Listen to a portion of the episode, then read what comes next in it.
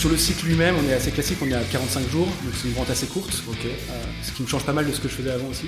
Et après, à qui on adresse? Et ça, c'est intéressant, c'est qu'on adresse des directeurs commerciaux, des VP Sales, Ok. euh, et c'est euh, assez tonique de vendre euh, finalement à des gens qui sont comme nous. Ouais. Euh, c'est c'est très différent de vendre à un, un directeur RH, un directeur financier qui a peut-être pas autant de sens commercial et donc de sens potentiellement d'achat. Là, on vend à des gens qui sont euh, qui sont assez aiguisés dans la vente. Et c'est quoi leur levier justement de décision euh, Ce que tu as identifié là depuis que tu es chez LinkedIn, c'est c'est quoi leurs enjeux du moment, euh, leur levier justement de, de pour euh, pour les intéresser et les embarquer dans, dans votre solution? Alors là, le- le- l'enjeu qui est en ce moment, le- qui, qui est essentiel pour les entreprises, surtout dans une période de crise qu'on vit, c'est la productivité. C'est comment une- je, je rends mon équipe commerciale la meilleure possible. C'est-à-dire que je, c'est toujours je fais moins avec plus. Euh, et c'est vraiment se dire, voilà, peut-être qu'en ce moment j'ai moins de besoin de recrutement, j'ai moins de moyens pour recruter, moins de moyens pour le marketing, mais, mais, mais j'ai toujours des, des investisseurs qui me demandent de faire plus 20%. Comment du coup je demande à mes commerciaux de faire plus 20% Mhm. Et ça, ça va être leur propre enjeu. Et donc ça, ça va être les outils. Et les outils qu'on apporte à des commerciaux, ça va les aider dans leur productivité. Mais ça va être, ça va en fait aider à beaucoup d'aspects aussi de culture, euh, de culture d'entreprise. Euh, demain, une entreprise qui a du mal à recruter, Ouais. potentiellement, elle a peut-être pas les bons outils. Donc euh, un commercial qui veut aller dans une nouvelle entreprise va aussi regarder quels sont les outils qui sont donnés aux commerciaux pour travailler. Si je sais que je vais aller dans une boîte où j'ai pas les bons outils, je vais hésiter peut-être deux fois avant d'y aller. Ouais, je comprends. Et alors, tu as commencé à parler de la culture. C'est quoi justement votre. euh, Comment tu l'identifies, votre culture sales euh, chez LinkedIn? On a une culture sales qui, malgré ce qu'on pourrait penser, on n'est pas en mode sénateur. Euh. On a une position dominante, mais on n'est pas en mode sénateur. On a une Ok. culture sales qui est quand même très portée sur, euh, pareil, la productivité, qui est portée sur euh, aller plus haut. Alors c'est pas très agressif, Mhm. euh, mais c'est vraiment sur euh, faire faire mieux. Donc là, on a mis en place des formations euh, médiques. Alors, Kevin, pour commencer, est-ce que tu peux nous dire deux mots sur euh, ton expérience, ton track record? Comment est-ce que tu es tombé dans la vente? Alors, euh, comment je suis tombé dans la vente Euh, Moi, moi, j'ai toujours voulu être euh, dans la restauration et l'hôtellerie depuis tout petit. Ok. Ça, c'est un, premier fait. Donc, j'ai commencé en cuisine et je me suis vite aperçu que c'était pas, c'était pas pour moi. Et dans la fin des années 90, début des années 2000, euh, la tech qui arrive, la technologie, Internet et ainsi de suite. Et je me dis comment je peux allier deux passions qui sont d'un côté l'hôtellerie, la restauration et d'un autre côté la technologie. Hmm. C'était le début des plateformes Ouais. tout début des plateformes. Et ces plateformes-là cherchaient, bien évidemment, des commerciaux pour euh, vendre les solutions à bah, les prestataires ou les partenaires qui étaient euh, des restaurants, des hôtels et autres. C'est la raison pour laquelle j'ai commencé justement dans, dans ce métier-là après un petit passage dans l'hôtellerie et la restauration. Mais en fait, je faisais déjà de la vente dans l'hôtellerie et la restauration parce que mon métier, c'était de vendre des événements, de vendre des séminaires, des banquets, des traiteurs, euh, des mariages à des clients, soit entreprises, soit euh, des, euh, des indépendants, des, des individuels. Euh, et donc la vente a commencé très tôt pour moi.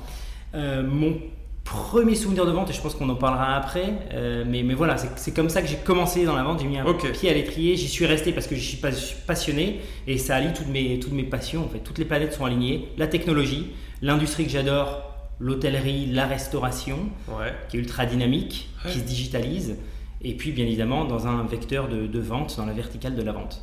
C'est quand même assez bluffant de se dire, je peux depuis chez moi, en quelques clics, me faire livrer plus ou moins tous les types de restaurants que je veux dans une grande partie, sur une grande partie du territoire français, euh, selon mes envies du moment, sur quasiment 100% de la journée. Hmm. Et, et ça, ça a beaucoup changé. Donc tu es arrivé en- chez Barilla en novembre 2022, mais avant ça, donc on l'a dit, tu as passé à peu près euh, 10 ans chez, chez Bacardi.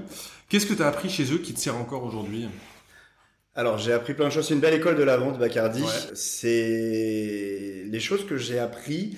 C'est la première chose, c'est ne jamais rien lâcher sans contrepartie. En fait, on nous apprend vraiment à toujours négocier et à aller toujours un pas. Euh, Si on fait un pas, on en demande deux en face. Des concepts classiques qu'on connaît, mais ça se vit vraiment. C'est-à-dire qu'on a vraiment euh, ce côté, on est propriétaire et euh, donc on doit vraiment aller chercher le maximum. Et euh, notamment quand j'étais compte clé, je pense que c'est là où j'ai appris le plus qu'on pouvait toujours aller chercher plus dans une négo, ne jamais se satisfaire de ce qu'on pense être le maximum de ce qu'on peut aller chercher et toujours oser, aller plus loin et oser. Mm. L'avantage aussi, c'est que c'est une société qui a beau être euh, une multinationale et une présente dans tous les pays du monde, la structure en France, elle reste assez petite. Donc finalement, rien n'est impossible. Et on peut se permettre euh, de proposer des choses assez originales et de casser un peu les codes et on peut mettre des choses en place. Et ça, c'est quelque chose qui est euh, hyper enrichissant quand on est, on a plein d'idées et qu'on veut, veut, proposer des choses que j'ai aussi beaucoup renu, c'est le fait d'être autonome dans son business. Euh, une des vraies valeurs qui est vraiment vécue dans l'entreprise, c'est la confiance. Euh, le trust, hein, comme on dit en anglais. Mhm. Et ça, c'est quelque chose qui m'a... Bah, ça, ça, te force à être hyper exigeant parce que tu es vraiment autonome. Donc même si, euh, comme on dit, la confiance n'exclut pas le contrôle, mhm. il y a un moment, tu, tu peux gérer ton business, tu peux avancer dans ton business. Et euh, ça m'a permis de grandir énormément. Et enfin, c'est là où j'ai appris que les relations humaines avec nos clients, c'est quelque chose de primordial. C'est quoi vos enjeux là euh, des, prochains mois euh, jusqu'à euh, la fin d'année alors notre principal enjeu, je pense qu'il est assez simple, il est commun à beaucoup de sociétés, c'est de bien finir l'année. on est sur une année très particulière avec, je dirais, un business qui, enfin. Est-ce que tu pourrais nous dire quand même quelle est ta plus belle expérience en vente ou en management, du moins celle où tu, qui te reste en tête ou de laquelle tu aurais le plus appris? Ma plus belle vente, euh, je dirais, c'est d'avoir convaincu mes équipes de managers année euh, après année que euh, si on veut réussir dans ce métier, mhm. qui est un métier complexe, difficile, il faut jeter toutes ses forces dans la formation des équipes. c'est vertueux à tous les égards, les équipes progressent, les résultats s'améliorent, les bonus sont meilleurs, les perspectives d'évolution bah, s'ouvrent et puis on va en fait garder les talents et surtout on, on va pouvoir en fait en attirer d'autres plus facilement. Ouais. C'est clair que la formation, c'est le nerf de la guerre. Et puis si on arrive, euh, si on arrive à le faire au quotidien euh, sans s'essouffler et en inspirant les autres, bah, derrière, c'est gagné. Est-ce que tu peux nous, dire euh, en deux mots quelle est la proposition de valeur de chez Spendesk et quels sont vos enjeux des, des prochains mois jusqu'à la fin de l'année, grosso modo? Chez Spendesk, notre mission, c'est de en fait, bousculer les habitudes avec une nouvelle vision de la gestion des dépenses en entreprise. On a un outil qui est simple, sécurisé, qui permet de gérer l'intégralité des dépenses du bureau en fournissant un processus d'achat clé en main de la dépense jusqu'à la mise en comptabilité. Euh, bon, rentrons maintenant peut-être dans le vif du sujet et dans le, cœur de ta machine de vente. Est-ce que tu peux nous expliquer comment vous êtes organisé euh, commercialement euh, parlant Combien tu as, de, de sales? On a une, grosse centaine de collaborateurs sur toute l'Europe. Et on est déployé en acquisition, en rétention euh, sur un certain nombre de pays européens. L'organisation est assez classique. Euh, on a des BDR, des SDR, on a des inside sales aussi en, full stack. Et après, on, va avoir des euh, sales plus expérimentés en account exécutif. Et ensuite, sur les fonctions de rétention, OM, CSM, account manager. Ok. La ventilation des équipes par en termes d'acquisition et de rétention, c'est quoi, grosso modo? Est-ce que tu pourrais nous dire justement quelle a été ta, plus belle vente euh, de ces quelques années en tant que, manager euh, commercial, mais autant aussi que, vendeuse, ou une qui te reste plus particulièrement en tête, peut-être celle dont tu aurais le plus euh, appris? Ouais, carrément. Alors il y en a eu pas mal en, 7 ans. Mmh. autant en tant que quand j'étais sales que quand j'étais manager, mais je vais te, je vais te parler d'une de mes ventes quand j'étais sales pour jouer le jeu à fond. Et donc, euh, à l'époque, j'étais chez Brigade et on était pas mal encouragés à aller euh, ouvrir et tester en tout cas des nouveaux segments de marché, tant que ça touchait à la restauration. Et donc, moi, j'ai voulu euh, tester de m'attaquer aux entreprises qui gèrent la restauration dans les lieux d'exposition et de salon. Okay. de Versailles, le Bourget, tout ça. C'est gros marché, gros marché qu'on attaquait pas du tout à l'époque puisque on travaillait uniquement avec les restaurateurs indépendants. Ouais, Et il y avait une boîte qui m'avait pas mal tapé dans l'œil euh, à l'époque parce qu'elle venait de gagner les appels d'offres euh, des plus gros lieux d'exposition que sont euh, Villepinte et Le Bourget à Paris. Ok. Et donc, je me suis dit, je vais aller la chercher, cette boîte. Et donc, pendant des semaines, j'ai fait pas mal de mailing, de calling, auxquels j'avais ou aucune réponse, ou on me raccrochait euh, très vite au nez, euh, du style euh, non, non, merci, on se débrouille très bien tout seul. On vous rappellera On vous rappellera, voilà. Mais j'étais tellement persuadée en fait de la pertinence de notre service pour eux que j'ai fini par envoyer un énième mail à la directrice de la restauration depuis mon adresse perso. Ok. Donc un mail pas brandé brigade du tout pour passer incognito. Je pense qu'elle avait assez vu notre logo passer. Et dans le mail, j'avais simplement écrit Bonjour Madame X, je serai bien notre. C'est quoi les étapes clés d'un cycle de vente chez Orange Business? Comment ça se passe concrètement? Alors déjà c'est long, c'est long parce qu'on a des grands clients et que j'aurais presque tendance à dire que chez nos grands clients, plus on, adresse des grands clients, plus c'est long. Les cycles de vente sont très longs. En mmh. général c'est euh, trois ans. Hein. Euh, donc euh, on a un enjeu extrêmement important, c'est ce que j'appelle moi le pipe, c'est-à-dire la détection de projets chez nos clients. Et pour hmm. ça, encore une fois, il faut des équipes qui soient bien formées, qui soient vraiment au top de nos propositions de valeur, être capable d'aller porter la voix de ce qu'on sait faire chez Orange Business, hmm. de nos propositions de valeur chez nos clients. Donc déjà des équipes extrêmement bien formées. Et ensuite, qu'on puisse aller allumer la petite lumière chez nos clients avec les interactions qu'on a avec nos différents euh, interlocuteurs chez les clients pour dire tiens, ça y est, chez ce client-là, je sais qu'il y a, j'ai l'impression qu'il va y avoir un, projet euh, cybersécurité. Tiens, ils ont eu une attaque, donc on peut peut-être les accompagner. Ou ils ont eu une attaque cybersécurité, donc on peut peut-être les accompagner sur le sujet.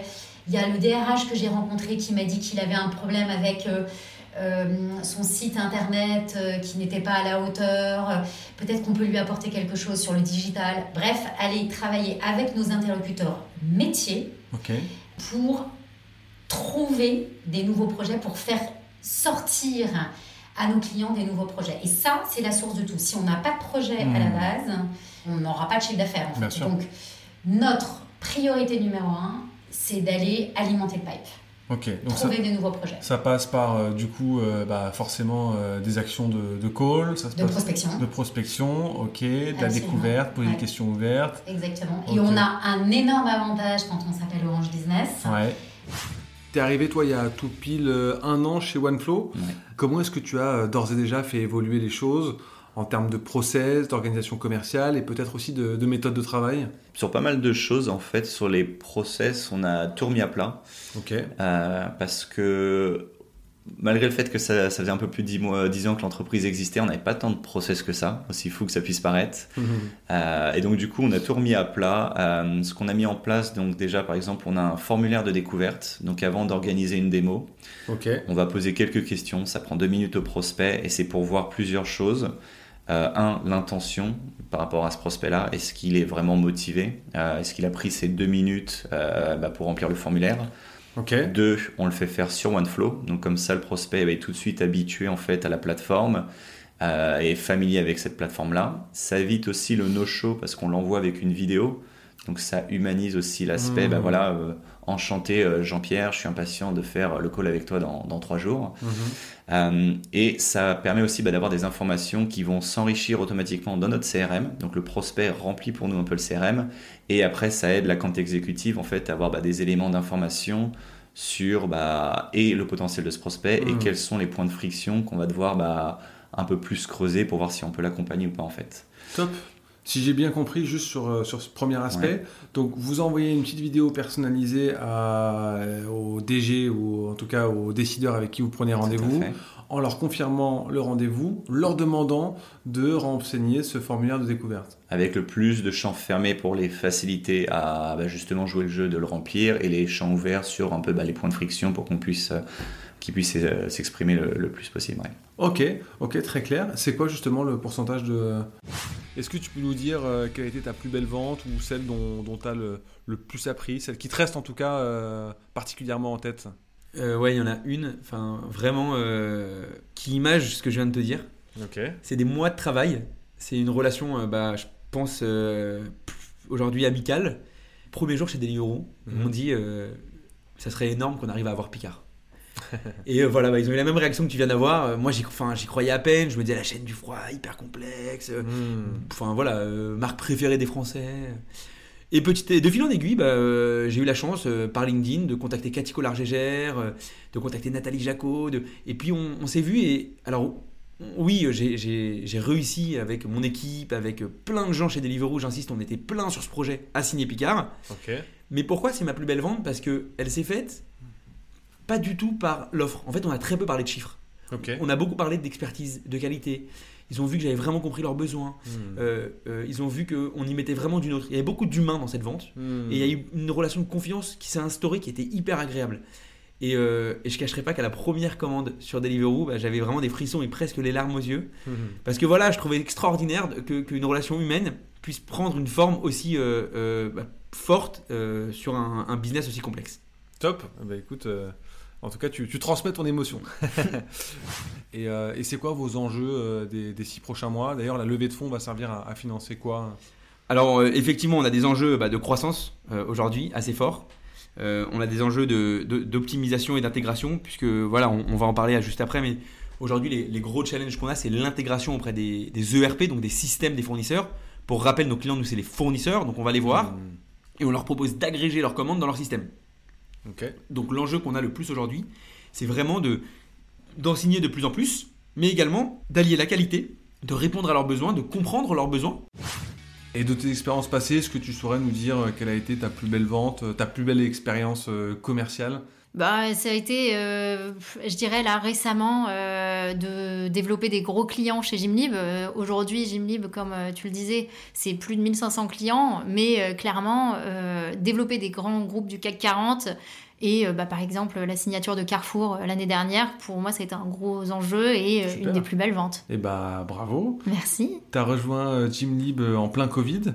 je le disais en début 2021, donc c'était une période qui était assez complexe où il a fallu remobiliser les équipes. De cette expérience fastidieuse, quels sont les enseignements que tu as tirés, les conseils que tu peux donner à nos auditeurs sur euh, bah, comment réussir sa prise de poste euh, en, pleine crise quand on est directeur ou directrice commerciale, comment bien s'intégrer et booster sa nouvelle équipe? Je comprends. Et oui, je pense que c'est pas évident d'arriver en pleine crise, justement. Mm. Et je, pense que ça a même suscité l'interrogation de mes équipes. Et euh, là, même aujourd'hui, je vois un de mes top sales qui me dit Mais c'est vrai que quand t'es arrivé, je me suis dit Mais qu'est-ce qu'elle fait là? Pourquoi elle a pris ce poste? On arrive en plein Covid, toutes les salles de sport sont fermées. Mm. Et on arrive chez Jimmy en tant que directrice commerciale. Qu'est-ce mm. qui se passe? Donc, je pense que la première chose, c'était de convaincre l'équipe et de, faire, euh, de, de, de, faire ses preuves en réalité. Donc, la motivation de l'équipe, c'était clé. L'équipe revenait tout juste de chômage partiel. On avait subi beaucoup de portes fermées parce que le cœur de notre produit n'était plus accessible, sans head of sales depuis plusieurs mois. Du coup, il fallait donner une nouvelle impulsion pour faire en sorte de relancer la machine. Donc concrètement, revoir le pitch, euh, revoir la façon de, de, présenter notre produit dans ce contexte, revoir même notre pricing parce que clairement c'était plus la même chose, mettre en place des rituels commerciaux qui s'étaient perdus en réalité, donc euh, refaire des pay previews, refaire des kick-offs de trimestre, et ça c'était assez nouveau en réalité pour l'équipe de se dire on a envie de mettre en place des kick-offs euh, où on va remotiver tout le monde, on va réexpliquer en... Ok, tu, tu as, cité les US, tu as cité euh, le Royaume-Uni. Je nous mettrais troisième sur l'échelle du monde? Sur ce marché du sales enablement? À partir de la France, moi je gère l'Europe du Sud. Et c'est vrai qu'aujourd'hui, euh, stratégiquement, on veut asseoir nos positions sur la France, hmm. même si on a euh, des références euh, sur la région que couvrent le, comment, le Luxembourg, la Suisse, l'Italie, l'Espagne et le Portugal. Et alors, qui sont vos concurrents aujourd'hui? Alors nos concurrents, bon, comme je l'ai expliqué juste avant, si on regarde les, les, retours des analystes, on est vraiment la première plateforme de sales enablement au niveau mondial. La première, donc ça se traduit par les chiffres, c'est-à-dire que on a un chiffre, on, est en clôture à la fin janvier, donc je ne sais pas exactement à combien on va finir, mais c'est à peu près 360 millions de dollars de revenus récurrents annuels.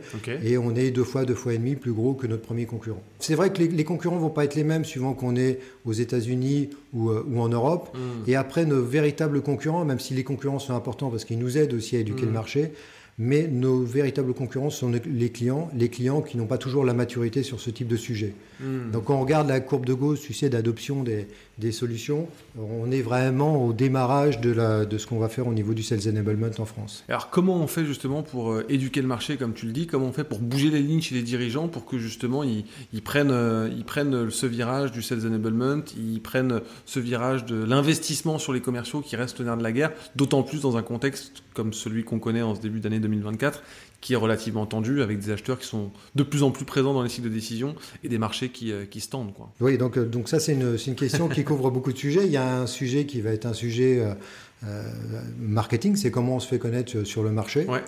Donc là, et puis il y, a, il y a un sujet, c'est comment on explique aux clients la valeur que la solution peut, peut apporter chez eux. Mm-hmm. Donc sur le, sur le sujet plus marketing. Merci beaucoup d'avoir écouté cet épisode jusqu'au bout. Pour pas rater notre prochain invité, je vous invite à vous abonner et à mettre 5 étoiles si vous êtes sur Apple Podcast ou Spotify. Euh, et vous pouvez aussi nous suivre sur LinkedIn. Je réponds à tous les commentaires et je vous dis à très vite pour un nouvel épisode et vive la vente